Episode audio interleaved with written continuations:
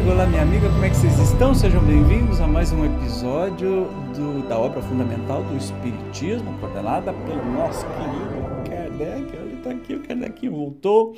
A Gênesis, os milagres e as predições segundo o Espiritismo. Nós estamos aqui no capítulo 11, que vem nos falar sobre a Gênese espiritual, uma vez que a gente já viu todos os capítulos anteriores falando sobre uh, a criação do, universo, do planeta, os seus períodos geológicos, a criação do homem, a gente passou por tanta coisa.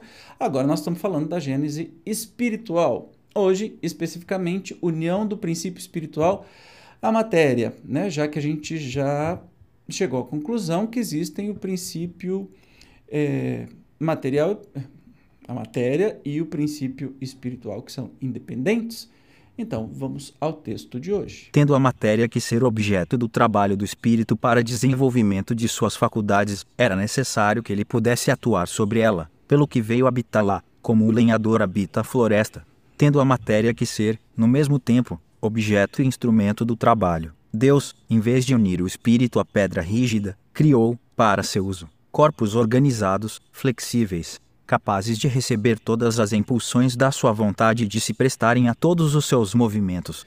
O corpo é, pois, simultaneamente o envoltório e o instrumento do espírito, e à medida que este adquire novas aptidões, reveste outro invólucro apropriado ao novo gênero de trabalho que lhe cabe executar, tal qual se faz com o operário a quem é dado instrumento menos grosseiro à proporção que ele se vai mostrando apto a executar obra mais bem cuidada. Então não daria para a gente ter as experiências se fôssemos todos em corpos de pedra. Então a gente vai evoluindo conforme, com, né, conforme uma empresa. A gente, quanto mais uh, o trabalho exige, mais instrumentos vai se dando e a gente vai evoluindo sobre isso. Para ser mais exato, é preciso dizer que é o próprio espírito que modela o seu envoltório e o apropria às suas novas necessidades, aperfeiçoa e lhe desenvolve completa o organismo, à medida que experimenta a necessidade de manifestar novas faculdades, numa palavra, tal é de acordo com a sua inteligência. Deus fornece ao espírito os materiais, cabe a ele empregá-los.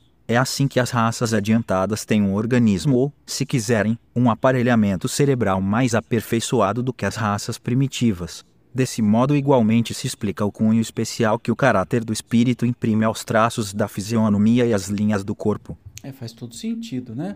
Conforme a gente vai evoluindo moralmente, intelectualmente, o nosso corpo vai se adaptando e ficando mais harmônico.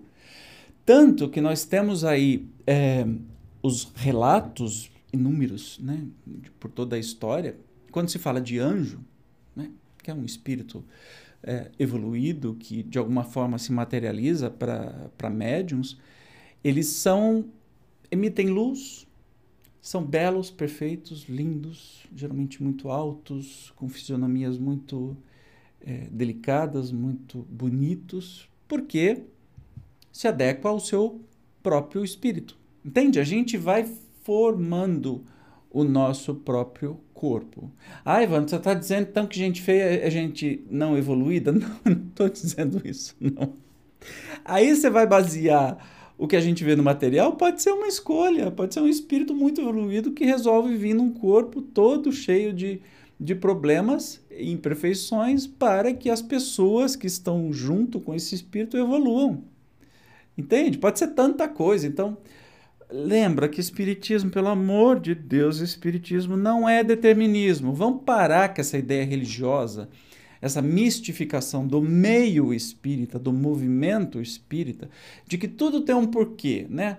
Ah, então, você está sofrendo é porque você fez muita coisa errada na vida anterior, você está pagando karma. Para! Já!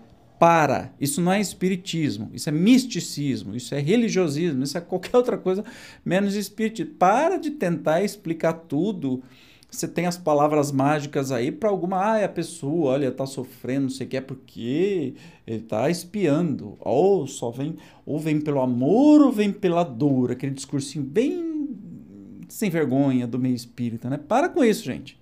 Pelo amor de Deus, né? Vamos ser um pouquinho mais lógico e menos religioso. Afinal de contas, o espiritismo de Kardec é lógico, não é religioso. Mas vamos continuar aqui.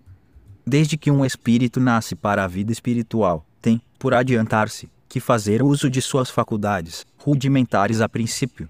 Por isso é que reveste um envoltório adequado ao seu estado de infância intelectual, envoltório que lhe abandona para tomar outro, à proporção que se lhe aumentam as forças. Ora, como em todos os tempos houve mundos e esses mundos deram nascimento a corpos organizados próprios a receber espíritos, em todos os tempos os espíritos, qualquer que fosse o grau de adiantamento que houvessem alcançado, encontraram os elementos necessários à sua vida carnal. Lembra, se a gente tem o princípio espiritual seguindo em paralelo com o material, né, o mundo material, obviamente que depende do mundo que você está, você tem um corpo adequado àquele mundo. E um corpo espiritual também adequado àquele mundo.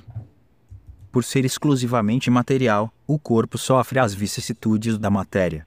Depois de funcionar por algum tempo, ele se desorganiza e decompõe. Princípio vital, não mais encontrando elemento para sua atividade, se extingue e o corpo morre. O espírito, para quem este, carrente de vida, se torna inútil, deixa como se deixa uma casa em ruínas ou uma roupa imprestável. Então, quando o corpo chega num certo momento, todos os corpos, todos nós vamos morrer, todos nós morremos, todos os seres vivos morrem. Inclusive plantas, seres unicelulares, enfim, tudo que você pensa morre. Por quê? O princípio vital chega ao fim, aquela reserva energética chega ao fim. Mas o princípio espiritual continua. E aí vai habitar novos corpos e novas experiências. Isso que é, é interessante que a gente, não sendo materialista e acreditando neste princípio espiritual, né, a gente consegue compreender.